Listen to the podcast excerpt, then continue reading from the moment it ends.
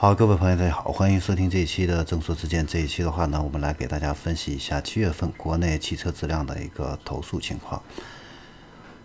那总结来看的话呢，从投诉的车型指数来看的话呢，途观 L 因为这个颗粒捕捉器的一个问题，导致油耗高和排气故障，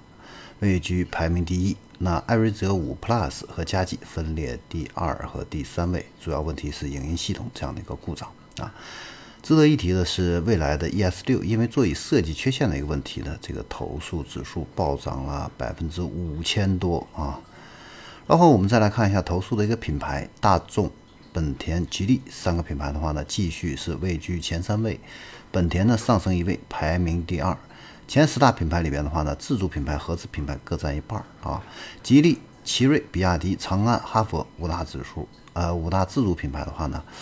都上榜了啊！此外的话呢，BBA 三强的话呢，本月只有奥迪上榜，排在第七位啊。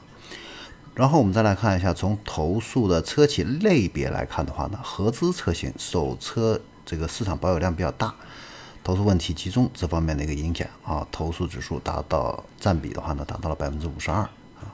那上汽大众、广汽本田还有北京现代的话呢，排名前三啊。自主品牌的话呢。投诉量占比是百分之四十五，奇瑞、吉利、长城是投诉指数最高的三个自主品牌。然后从车系来看的话呢，自主品牌保持在首位啊。作为吸引车主的主打内部啊这个车身电器智能设备的这个自主品牌的话呢，它的车身电器相关的投诉占比是最大的。那德系品牌的话呢是。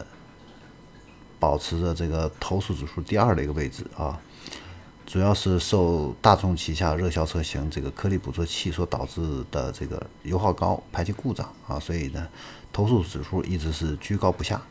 日系的话呢，是投诉指数是排名第三啊。从级别来看的话呢，七月份啊，SUV 的话以百分之四十七的占比是属于这个细分市领域里边的排名第一的啊。然后呢，是紧凑型车是排名第二啊，这个也是因为 SUV 和紧凑型车啊，在国内卖的好啊，有很大的这样的一个关系。另外的话呢，因为自主品牌的中型车卖的也比较好，那所以中型车的产品质量投诉的这个指数啊，也是排在第三位。然后我们再来看一下车款，车款来看的话呢，二零二零年车款啊，是以百分之十九点三的这个份额占据第一的位置啊。瑞虎的八是位列车型投诉的首位。那二零二一款的这个车型的话呢，是以十九点二的份额排居第二。那主要的这个车型是艾瑞泽五 Plus 这款车呢是排列首位。然后二零一九款的这个车型的话呢，是以百分之十八的份额排在第三位。那主要是吉利的这个嘉际啊被投诉的是最多的。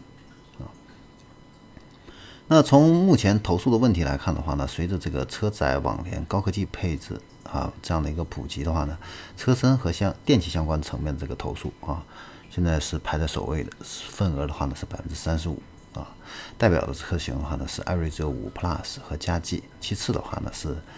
核心的部件，发动机和变速箱啊，分别占比是百分之二十一和百分之十五。那发动机投诉的代表车型主要是途观 L 和飞度啊。那变速箱投诉代表车型的话呢，是途观的 L 和高尔夫啊。那值得注意的话呢，是途观同时出现在发动机和变速箱核心部件投诉的榜单里边啊。那接下来的话呢，我们来看一下单一车型投诉指数的这样的一个排行榜，排名第一的是。途观 L 投诉指数是两百一十四啊，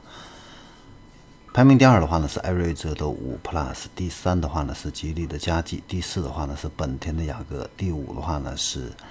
瑞虎八，奇瑞的瑞虎八。啊，第六的话呢是领动啊，现代的领动，第七的话呢是本田的飞度，第八呢是丰田的雷凌，第九的话呢是奔腾的 B 三零 EV。第十的话呢是艾瑞泽五五啊，好，以上就是今天的分享啊，我们今天就到这里，谢谢大家。